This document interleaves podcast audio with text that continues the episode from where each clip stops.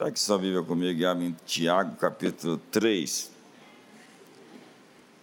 Eu vou ler o capítulo todo, por causa do contexto. Contudo, eu estou dando, estou dando seguimento à mensagem do último domingo, as sete colunas da sabedoria. Que no domingo passado eu só li dos versos 13 ao 18, mas quero ler todo o capítulo a fim de entender o contexto do texto. Há muitos sem contexto que criam pretextos. É incrível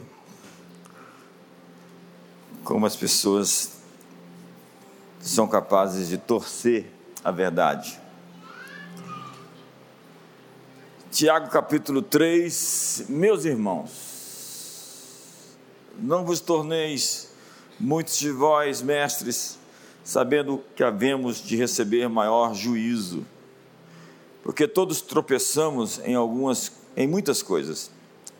Se alguém não tropeça no falar, é perfeito varão, capaz de refrear também todo o corpo. Ora, se pomos freio na boca dos cavalos para nos obedecerem, também lhes dirigimos o corpo inteiro. Observai igualmente os navios, que sendo tão grandes e batidos de rijos ventos, por um pequeníssimo leme são dirigidos para onde queira o impulso do timoneiro. Assim também a língua, pequeno órgão que se gaba de grandes coisas.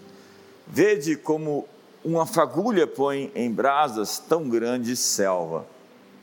Ora, a língua é fogo, é mundo de iniquidade. A língua está situada entre os membros do nosso corpo e contamina o corpo inteiro, e não só põe em chamas toda a carreira da existência humana, como também é posta ela mesma em chamas pelo inferno pois toda espécie de feras, de aves, de répteis e de seres marinhos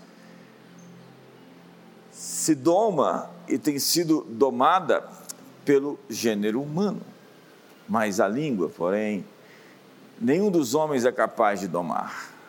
É mal incontido, carregado de veneno mortífero. Com ela bendizemos ao Senhor e Pai também com ela amaldiçoamos os homens, feitos à semelhança de Deus. De uma só boca procede bênção e maldição. Meus irmãos, não é conveniente que essas coisas sejam assim. Acaso pode a fonte jorrar do mesmo lugar o que é doce e o que é amargoso? Acaso, meus irmãos, pode a figueira produzir azeitonas ou a videira figos? Tampouco Fonte de água salgada pode dar água doce.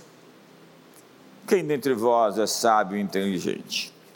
Mostre mansidão de sabedoria mediante condigno proceder as suas obras.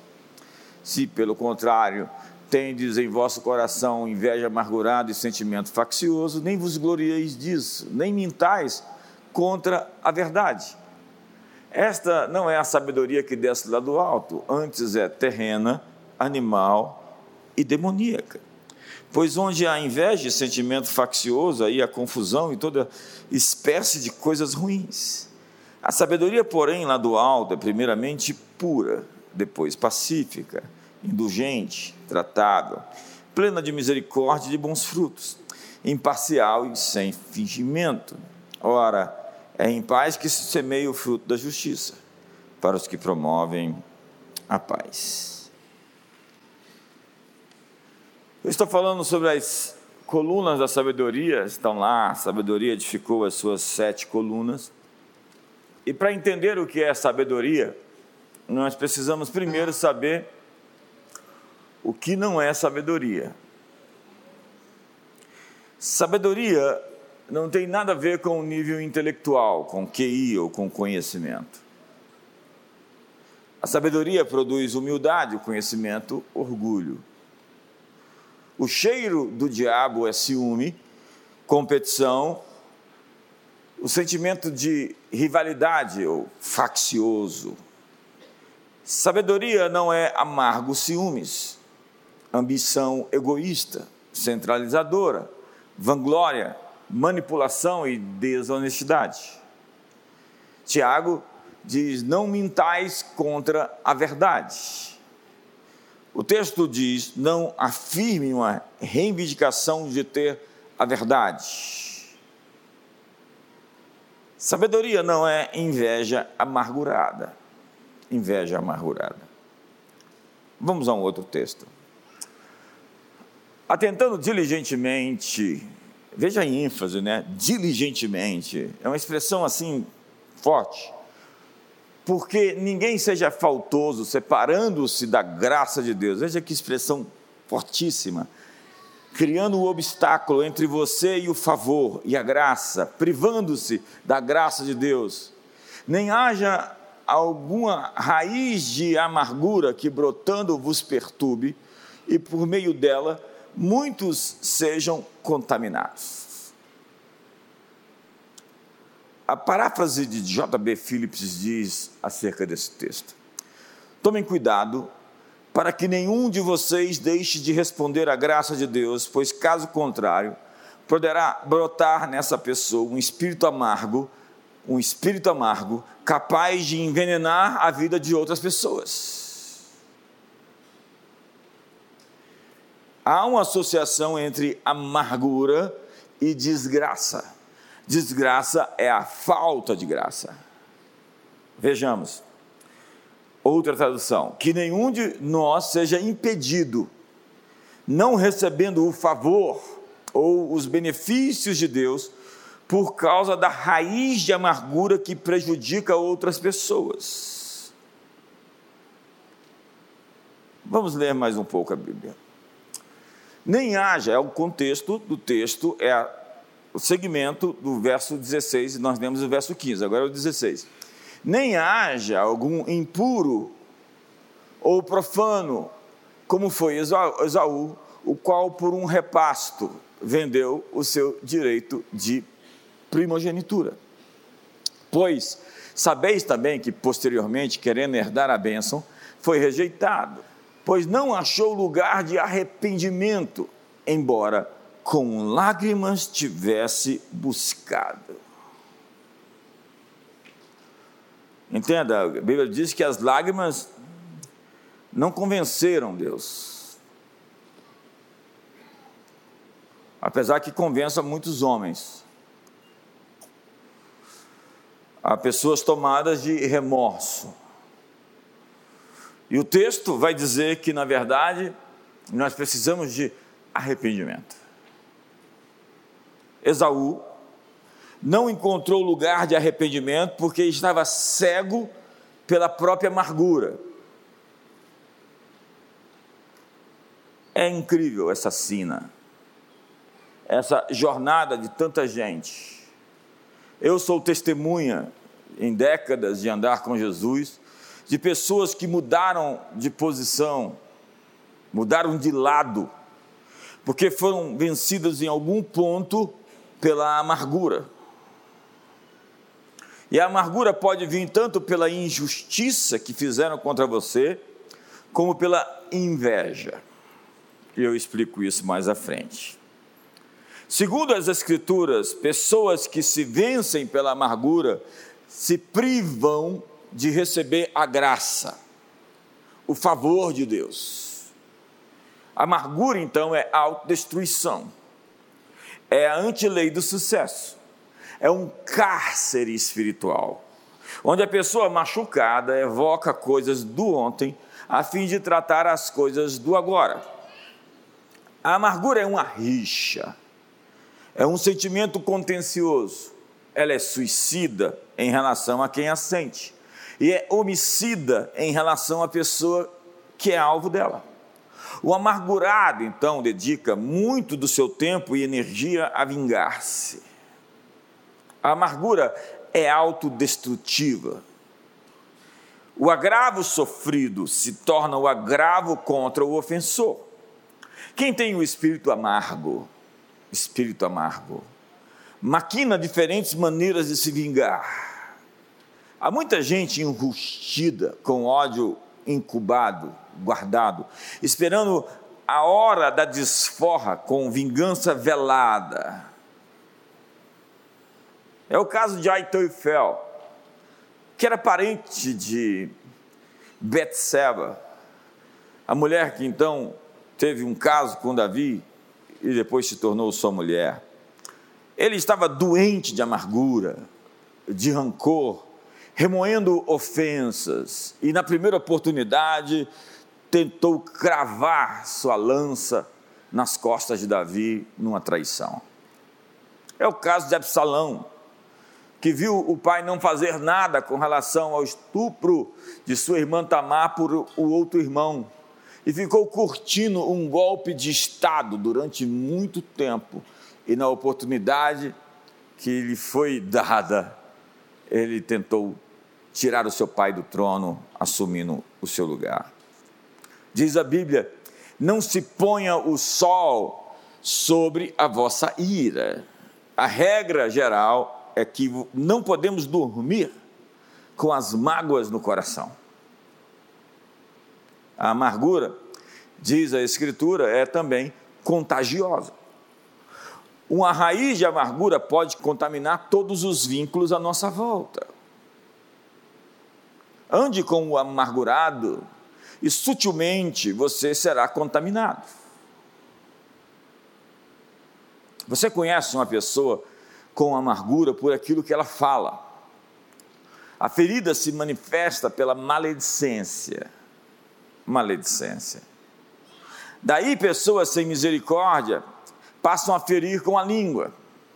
Ferir com a língua. E o veneno da amargura é disseminado onde a morte se move nas palavras. A morte se move nas palavras, os quais afiam a língua como espada e apontam quais flechas, palavras amargas. Provérbios 18 diz que o irmão ofendido resiste mais que uma fortaleza, é mais difícil de conquistar do que uma cidade forte. Então veja a progressão da amargura. Efésios capítulo 4, verso 31 diz: Longe de vós toda amargura, e cólera, e ira, e gritaria, e blasfêmias, bem assim toda malícia. Veja o início: longe de vós toda amargura, e aí vem uma sucessão de outros expedientes. Da amargura surge a cólera, a ira, a gritaria, a blasfêmia e, por fim, a malícia, que é uma sofisticação, uma coisa assim, malandra, suave, subjetiva, que habita no interior das almas mais perturbadas. Então a amargura é venenosa e ela cresce como um câncer a amargura se veste com as roupagens do direito, da justiça, da ofensa sofrida e se justifica dizendo: Eu tenho razão, eu tenho razão. Assim, o amargurado não se sente amargurado, e sim injustiçado. Se pelo contrário, voltemos ao texto.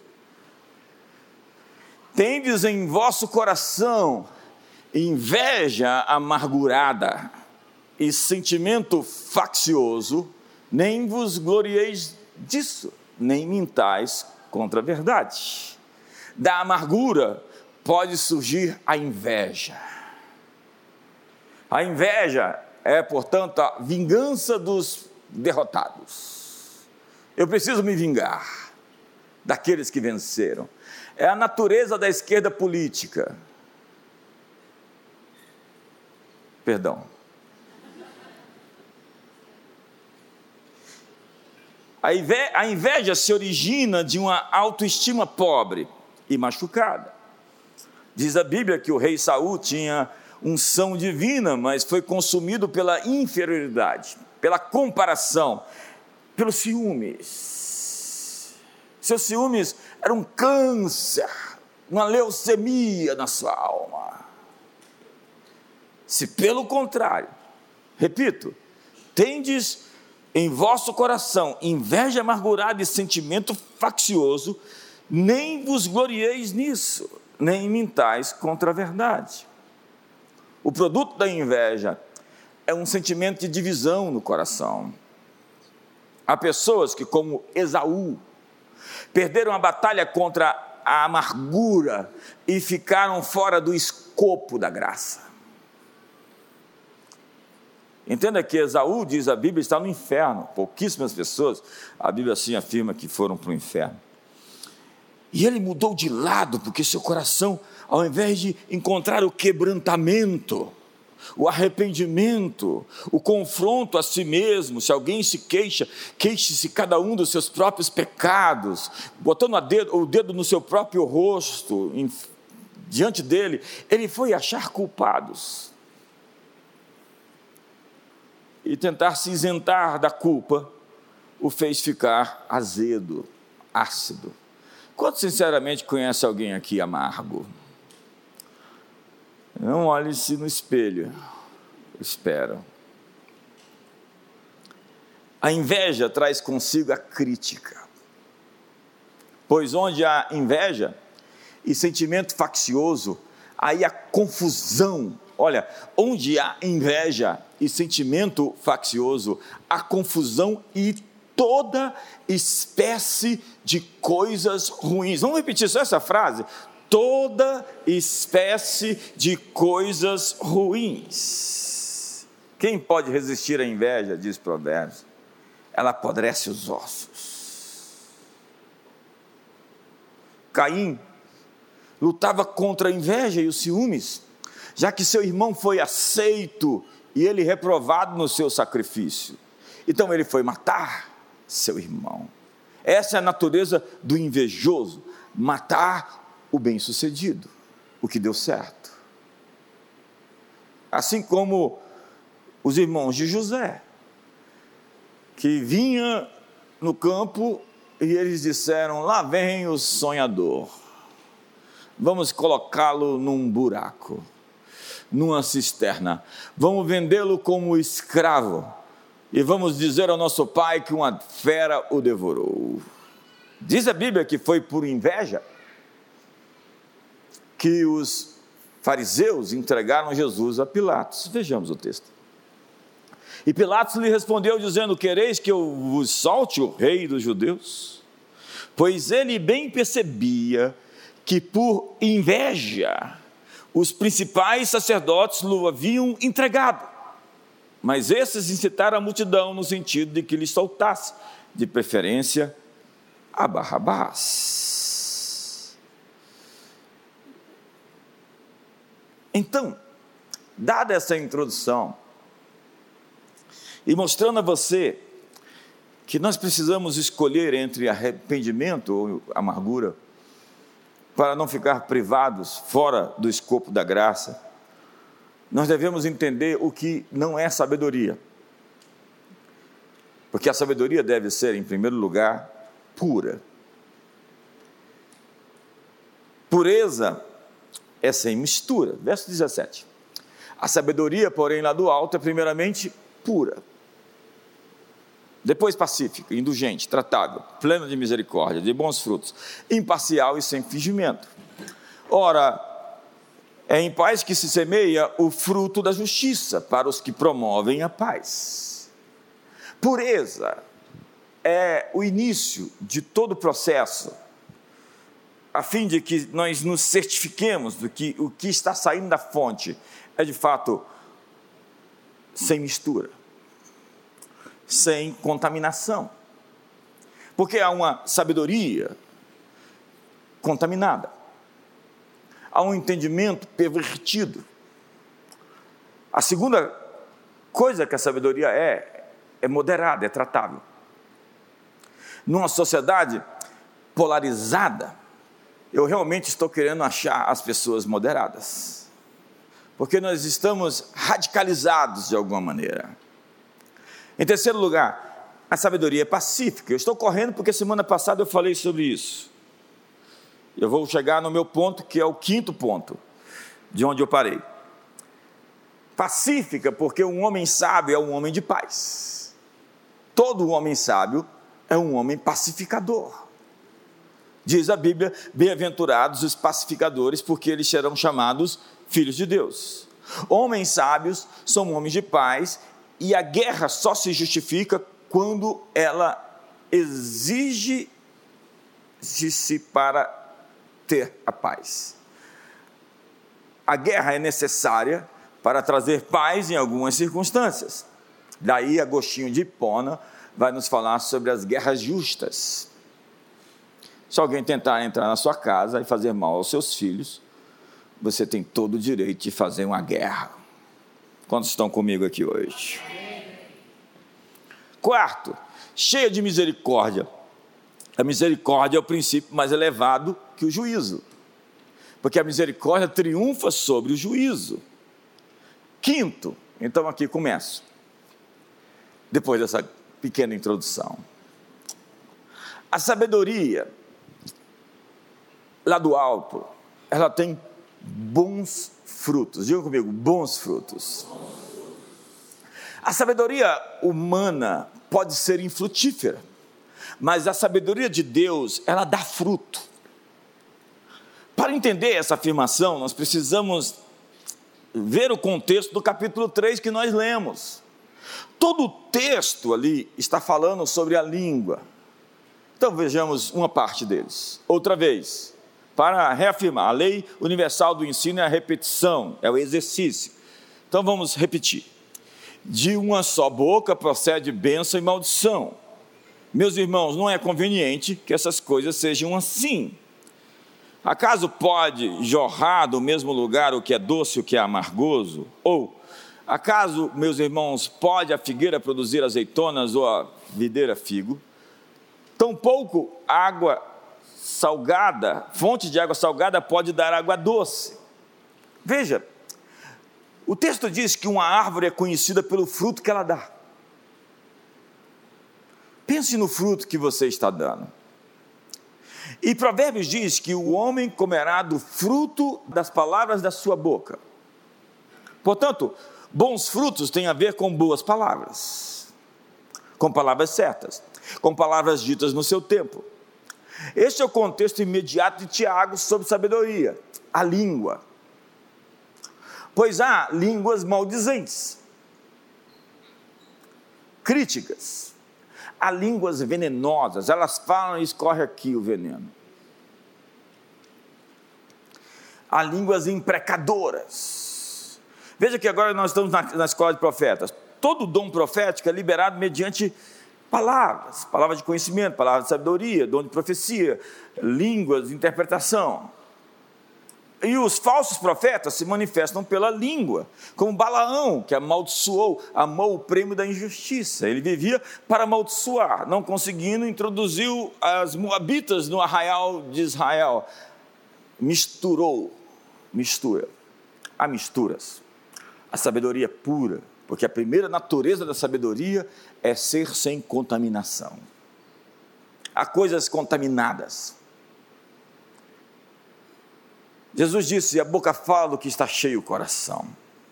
Eu vejo hoje muitos teólogos conceituais. Eles conseguem apresentar cada definição de cada termo e que eles encontram. É importante isso conhecer os termos, saber o que significa. Contudo, eles não têm frutos. Na verdade, eles só, só são críticos. Eles não têm resultados. A vida deles é seca. Como a vida de todo crítico. Observe um crítico: a vida é seca. Ela não produz, ela não transforma. Eu sempre digo que quem critica deveria fazer melhor. Alguém que critica o resultado de alguém tinha que ter o resultado melhor do que este alguém. Quantos estão comigo aqui hoje? Então, esses teólogos conceituais, eles mergulham dentro deles assim. E a natureza deles é falar muito, muito mais difícil do que as pessoas compreenderiam. E o que eles fazem é gerar conflitos e competição. Você não precisa ir muito longe para você achar um deles. Mas a mais profunda erudição não pode produzir sentimentos mais nobres ou mais simples e lindamente expressos do que aqueles contidos no capítulo 3 de Tiago.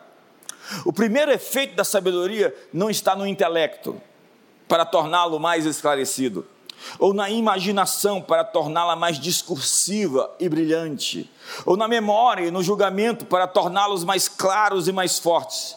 O primeiro efeito da sabedoria é purificar o coração e tornar o homem reto e bom. A partir disso, o que sair daquela fonte é uma água limpa. Quantos estão comigo aqui hoje? Disso, o que sai da fonte é o mais importante. Nós temos que saber de que fonte bebemos, porque há fontes contaminadas, misturadas.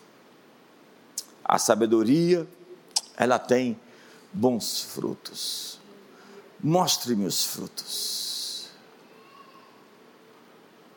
Sexto, a sabedoria é imparcial ou sem ambiguidade. Algumas pessoas falam assim: o que é ambiguidade? É importante as pessoas subirem o nível e tentar entender o que é ambiguidade e não receber tudo mastigado. Uma coisa é falar difícil, sem que as pessoas entendam. Outra coisa é exigir que as pessoas subam o seu padrão a fim de entender o que está sendo dito. Quantos estão comigo aqui hoje? Eu confesso, eu pequei essa semana. Uma pessoa me mandou uma mensagem depois de uma live que eu fiz. E eu normalmente não respondo nada, justamente para não pecar a pessoa, eu não achei que foi que teve clareza com S, né? Escreveu com clareza. Eu estudei no seminário, estudei no seminário e não é, consegui entender nada porque não não teve clareza com S. Aí eu respondi, é, senhora, o seminário não te deu de fato a devida clareza com Z. Eu sou da geração X, minha geração aprendeu a escrever, pelo menos.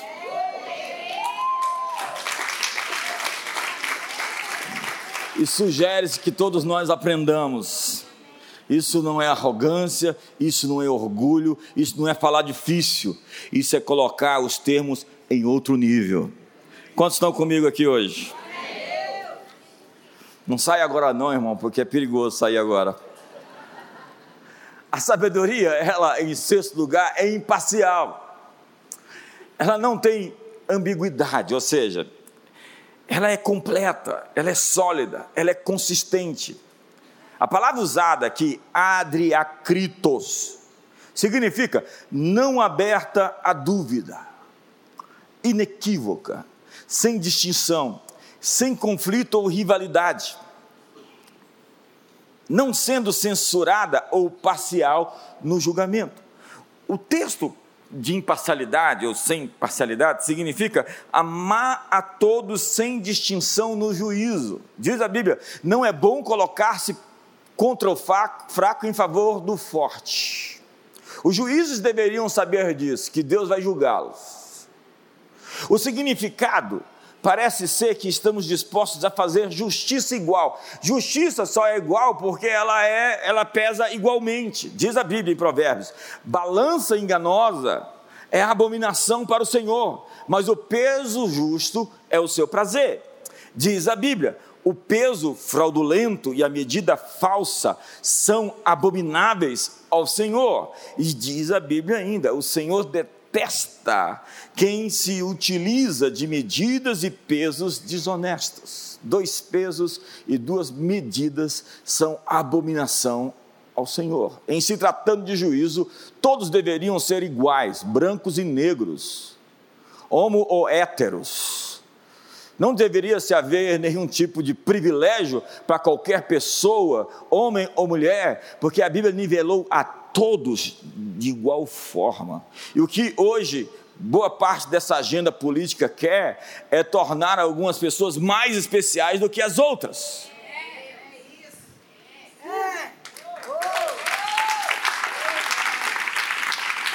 Algumas pessoas não bateram palma porque deve estar do outro lado. ou porque não entenderam nada. Não, não. Você não tem que pagar uma injustiça histórica que você não praticou quando você nasceu. Imagine você nasceu com uma dívida a pagar. Nada mais injusto do que isso. Quantos me entendem aqui hoje, em nome de Jesus? A sabedoria lá do alto não mostra favoritismo e nem torce a justiça, porque Deus não faz acepção de pessoas. A sabedoria lá do alto dá a cada homem o que lhe é devido, e ela é nunca influenciada pelo interesse próprio, pela honra mundana ou pelo medo do homem. Sétimo, a sabedoria lá do alto é sem fingimento ou sem hipocrisia. Sem hipocrisia é sem máscara. Ter uma sabedoria que representa algo mais do que a si mesmo. Porque há hoje uma sabedoria que representa uma mistura de conhecimento com misturas e enganos. Se sou sábio, não irei disfarçar as fraquezas e os pecados. Não usarei uma falsa aparência. E não tentarei fazer com que as pessoas pensem que eu sou o que eu não sou lá no Instagram.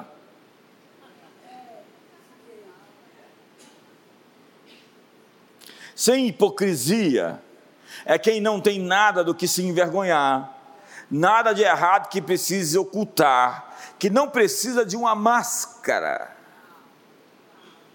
Sem hipocrisia é sem dissimulação, sem sombra. A pessoa se olha assim, você fala, não, não sei, não vejo, mas eu sinto o cheiro. Tem um cheiro estranho. É, sem pretender ser o que não é, agindo sempre em seu próprio caráter. Nós estamos atrás das pessoas de fato e não daquilo que elas tentam apresentar que não são elas. Esses dias eu falei, eu estou procurando você porque eu não estou encontrando. Cadê você? Onde está você? É quando Deus fala para Adão, né? Cadê você, Adão? Não te vi. Não... Adão, Deus de fato sabia onde estava Adão. É uma pergunta retórica, obviamente. Adão estava escondido atrás das árvores, atrás das desculpas, atrás das escusas, atrás das justificativas. Sem hipocrisia é trabalhar sem máscara, é ser sincero, sem cera. Sincera. Sincera é porque as máscaras eram feitas de cera. Isso é importante porque há um sistema de aparências hoje, de hipocrisia. Nós cremos que a embalagem muda o valor do conteúdo. Há muitas produções holográficas, imaginárias e fantasiosas. Gente que vive em dois mundos, o mundo palco e o mundo auditório, o mundo público e o mundo privado, o mundo púlpito e o mundo concreto, o mundo digital e o mundo real. Nós usamos máscaras hoje de acordo com o momento. Há pessoas com máscaras de poder elas tentam parecer fortes e poderosas, porque se sentem frágeis, fracas. Absalão colocou 50 homens do lado dele, deixou crescer aquele cabelão, porque ele tinha um sentimento frágil dentro dele. Então ele precisava compensar com a imagem. Uma imagem exótica. Dá um sorriso para o irmão do lado máscaras de superioridade. Toda pessoa que tenta parecer superior se sente inferior. Todo arrogante, por fim, é alguém com autoestima baixíssima. Quando você vê o sujeito assim, coitado. Isso não é confiança, porque muita gente insegura acredita que confiança é arrogância. Não, não, nada disso. Se você não, o leão não tem que pedir desculpas por rugir. Um leão não tem que pedir desculpas por ser forte. E nem tem que se preocupar com a opinião de uma zebra. Quantos leões nós temos aqui hoje?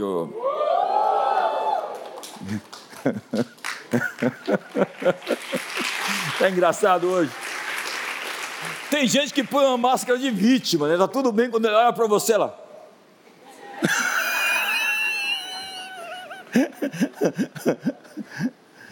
É incrível essa turma.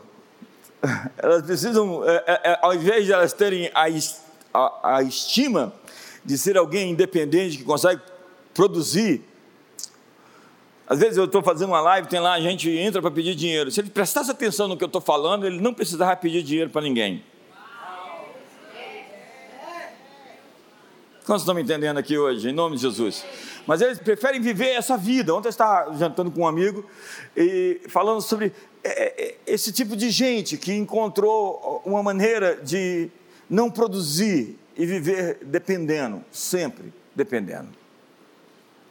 Deus quer virar a chave da nossa vida. E Deus quer nos fazer uma bênção. E ser uma bênção é ser abençoado para abençoar os outros. A Bíblia diz: aquele que roubava, não roube mais, antes trabalhe para que tenha para si e para os outros. Diga para mim, para mim. e para os outros. Ei, Deus quer te fazer uma fonte que jorra, uma fonte que abençoa. Então existem muitas vítimas hoje, elas querem uma posição de vítima porque elas ganham, elas têm benefícios de serem vítimas. Todo mundo quer fazer parte de uma minoria hoje, para poder ter algum tipo de privilégio. Mas à meia-noite, senhoras e senhores, tocam os sinos e a carruagem se transforma em abóbora. É preciso olhar para dentro, é preciso um olhar interior. A mudança é uma porta que você só pode abrir do lado de dentro. Não adianta fazer tudo que a gente pode fazer por alguém, ao invés de carregar a água das pessoas, elas precisam aprender a carregar elas sozinhas, a não ser que elas não possam fazê-lo. Aí nós temos um outro quadro, uma outra condição. Daí se exige uma atitude. Ora, diz a Bíblia, é em paz que se semeia o fruto da justiça, para os que promovem a paz. A justiça semeia-se ou se origina em condições de paz, não da inveja, ou o espírito faccioso, que é a adoção da rivalidade ou da disputa. A sociedade está lutando uns contra os outros. Jesus disse: ama o teu próximo como a ti mesmo. Nós achamos isso muito senso comum. Mas nos dias de Jesus não era. Porque os gregos odiavam os romanos, que os conquistaram militarmente. E os romanos odiavam os judeus, que viviam em rebelião. E os judeus odiavam os gentios, que odiavam os escravos, que odiavam as mulheres. Todo mundo se odiava, o mundo estava dividido. Haviam bárbaros, citas, gregos, judeus, romanos, homens, mulheres, até que Paulo diz no capítulo 3 de Gálatas, verso 27, que Deus os nivelou e os fez um só. Não existe um, um homem melhor do que uma mulher, não existe uma mulher melhor do que um homem, não existe machismo nem feminismo. Sua cor não define o seu caráter. Eu estou atrás de uma sociedade em que um homem não será julgado pela cor da sua pele. Isso tem um novo significado hoje do que foi dito anteriormente pelo autor Martin Luther King. Entenda, nós precisamos voltar aos fundamentos. A sabedoria exige um espírito pacificador. A sabedoria lá do alto leva a paz onde chega, e não o conflito, não a rivalidade, não a divisão. Era uma expressão do Império Romano: dividir para conquistar. A verdadeira sabedoria vai trazer sobre nós um espírito de unidade, onde nós vamos ser uns. E Paulo diz: cuidado com aqueles que não andam segundo os preceitos que eu vos ensinei. Com eles não vos associeis. Então, a próxima vez que você ouvir a lamúria da amargura, da reclamação, da queixa, saiba muito bem que você pode ser contaminado por aquilo e aquilo pode prejudicar você, tirando você do escopo da graça de Deus. Veja o contraste das duas sabedorias. A sabedoria de Deus é pura, a sabedoria humana é contaminada. Tem partes importantes, interessantes, mas tem mistura. Como boa parte do nosso evangelho é cheio de paganismo. Nós temos um cristianismo, por vezes, marcado pelo estoicismo, pelo gnosticismo, pelo pensamento dos gregos, pelos vieses e viseiras das outras culturas. Nós deveríamos estar firmados sobre a palavra. A sabedoria de Deus é pura. A sabedoria de Deus é pacífica. A sabedoria humana é inquieta, é beligerante. A sabedoria de Deus é amável, é tratável. A sabedoria humana é cruel. A sabedoria de Deus é misericordiosa. A sabedoria humana pode ser mísera, miserável. A sabedoria de Deus tem bons frutos. A dos homens é infrutífera. A sabedoria de Deus é imparcial. A humana é só em parte. A sabedoria de Deus é sincera. A sabedoria humana é dissimulada. Fique de pé hoje.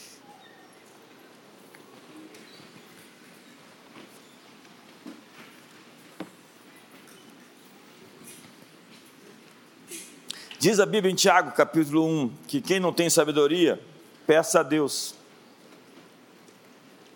Peça a Deus. Mas não peça com dúvida. Porque o que duvida é como a onda do mar.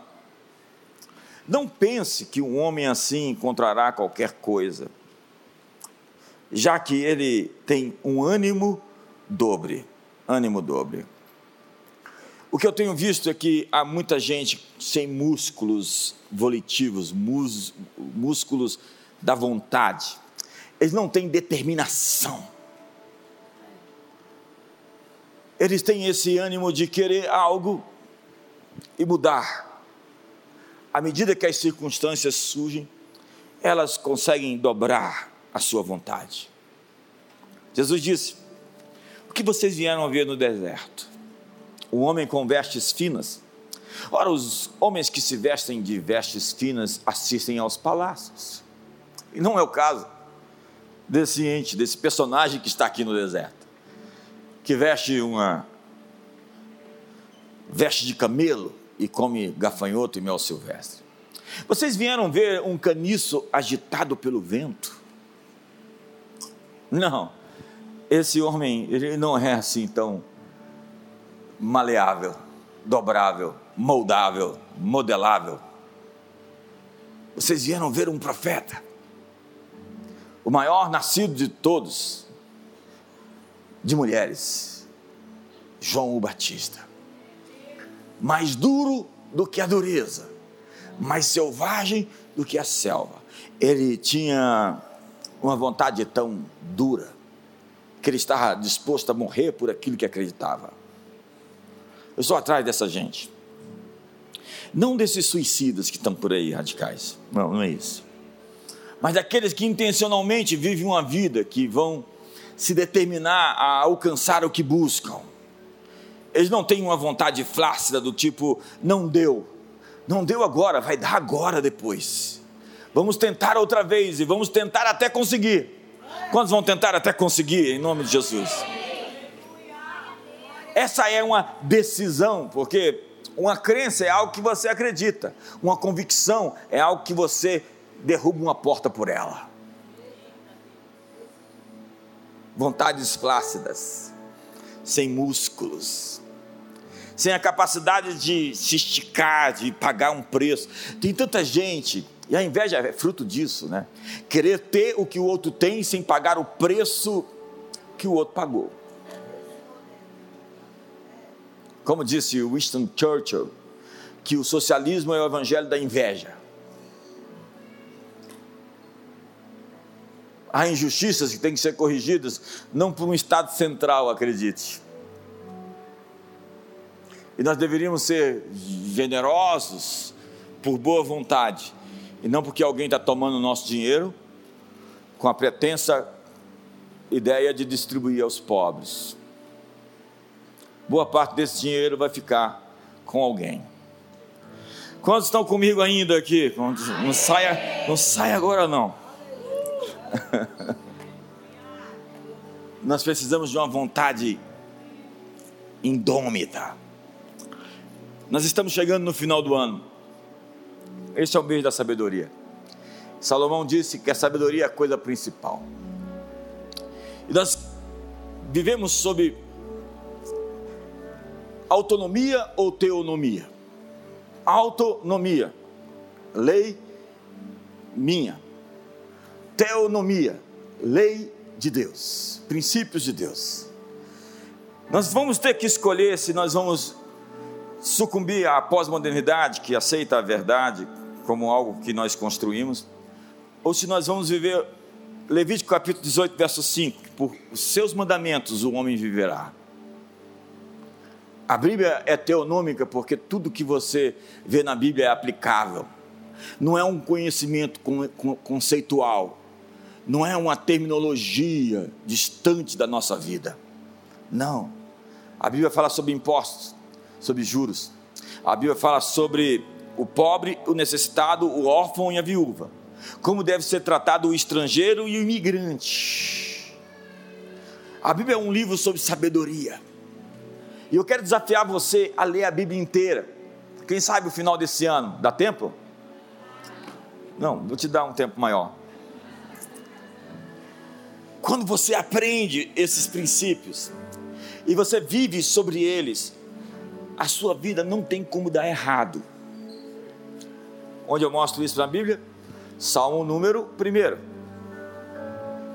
O seu prazer está e nela medita e fará prosperar o seu caminho, será como árvore plantada, junto a ribeiros de água, que no devido tempo dá o seu fruto, cuja folha não seca nem murcha. O que, que Deus diz para Josué? Não cesse de falar do livro dessa lei, antes medita nele dia e noite, para que faças prosperar o teu caminho e seja bem sucedido. Quando você encontra as Escrituras, você encontra a sabedoria de Deus. Quantos querem a sabedoria de Deus? Para ter a sabedoria de Deus, você precisa se voltar para Deus em Sua palavra. E quando você abre a Bíblia, você diz: Espírito Santo, mostra-me a tua verdade. Eu estou orando esses dias para que o povo do livro abra o livro e veja o Messias. Está lá tudo, o Messias deveria sofrer, é o Messias sofredor. Está lá Zacarias dizendo que eles vão chorar por aqueles a quem transpassaram. Ei, ei, olhe para mim. Existe uma chave nesse livro que resolve seus problemas financeiros. Existe uma chave nesse livro que resolve seus problemas relacionais, que resolve os problemas da tratativa, da educação que você dá aos seus filhos. Esse livro tem chaves para resolver seus problemas emocionais. Emocionais. Eu lhe dei algumas hoje. Você pode abraçar o arrependimento você pode se quebrantar, ou você pode se amargar, se ressentir. Você pode se ressentir do sucesso do outro, ou você pode ter o sucesso que ele tem, porque se você inveja alguém, é porque você tem condições de chegar aonde aquela pessoa chegou. E ao invés de ficar secando a pessoa, você celebra o sucesso dela e diz: É isso que eu quero para minha vida, eu quero aprender como ele chegou lá e eu também vou chegar lá.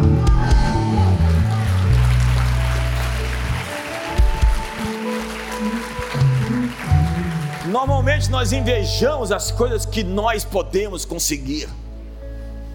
Então, ao invés de secar, de fazer pouco caso, é a história da, da raposa. A raposa passou, viu as uvas, tentou pegar uma vez, duas vezes, pulou outra vez, não conseguiu pegar a uva no vinhedo. Passou e disse: estavam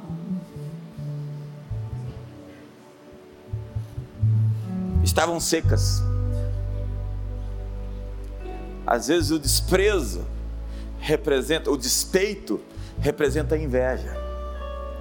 Nós precisamos aprender a celebrar as conquistas dos outros, aprender os princípios que levaram as pessoas até ali. E eu termino falando isso. Imagine, os fariseus estavam com inveja de quem? Você tem inveja de Jesus? Senhoras e senhores, onde nós chegamos? Ao invés de se dobrar diante dele, ao invés de abrir caminho para ele, dizer: Vem pegar o que é seu, Rei das nações, receba a recompensa dos teus sacrifícios. Eles estavam lutando por uma posição em oposição a Deus. Feche seus olhos. Há muitas lições para serem aprendidas aqui essa manhã.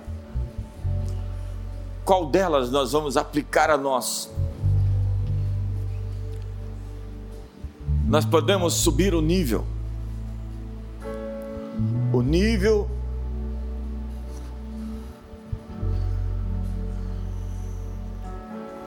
da nossa busca, da nossa procura, dos nossos sonhos.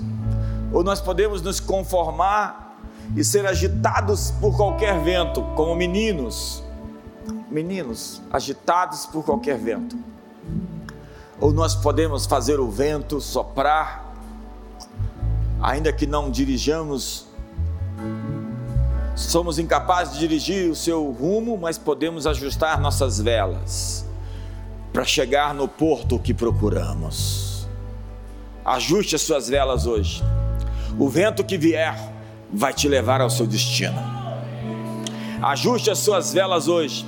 O que quer que aconteça no Brasil vai levar o Brasil ao destino que Deus tem intencionado.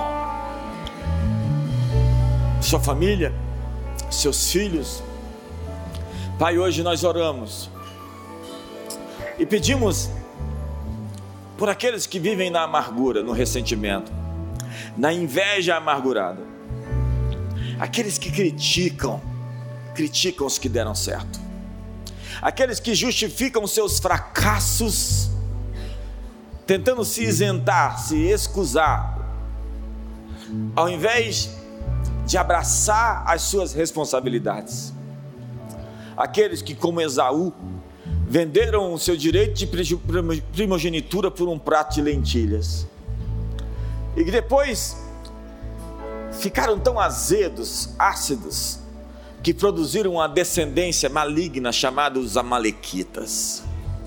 A sua amargura contaminou a sua descendência. Hoje, Senhor, nós estamos aqui para drenar a amargura dos nossos corações para perdoar os ofensores e para celebrar a quem invejamos. Há pessoas fazendo coisas incríveis e nós queremos aprender o princípio que eles usam. Como eles chegaram até lá? Como eles aprenderam? Como eles venceram? Hoje nós quebramos o espírito que acha que nós temos direitos que não temos. Que nós precisamos tomar dos outros o que não nos foi oferecido. Não, nós vamos lutar pelo que é nosso. E nós vamos ser irresistíveis em nossa busca. Nós vamos sonhar os teus sonhos e alcançar o nosso destino, como pessoas, como famílias, como cidade, como nação. Pai, nós abençoamos o teu povo hoje, a tua igreja, e que eles sejam coluna e baluarte da verdade, que o inferno não prevaleça contra eles. Nós quebramos o poder da escuridão e das trevas, nós rompemos com os laços demoníacos, com as reivindicações malignas sobre suas vidas e sobre suas famílias, e nós desatamos os nós hoje. Que cada pessoa entre no que é seu, possua o que é seu, conquiste o que é seu. O Senhor tem coisas incríveis para teus filhos e que eles possam viver esse plano, esse sonho, esse ideal. Abraça a pessoa do seu lado hoje e ore com ela. Pai, eu abençoo os teus filhos essa semana, esse final de mês. Que eles encontrem a sabedoria, as chaves, os códigos, para abrir todas as portas e chegar no lugar do seu destino, do seu propósito. Eu abençoo suas vidas, abençoo suas famílias, abençoo a cidade de Brasília, abençoo o nosso país chamado Brasil, abençoo a nação de Israel e abençoo o povo palestino, Senhor, que está sofrendo os ultrajes daquele grupo terrorista. Eu hoje oro para que haja paz em teus muros, ó Jerusalém e abençoo cada família aqui. E que eles tenham o bastante, mais que o bastante. E que lhes seja dado essa pura sabedoria, esse puro saber. E que o amor de Deus, a graça de Jesus e a comunhão do Espírito Santo seja sobre todos. Um ótimo dia para vocês.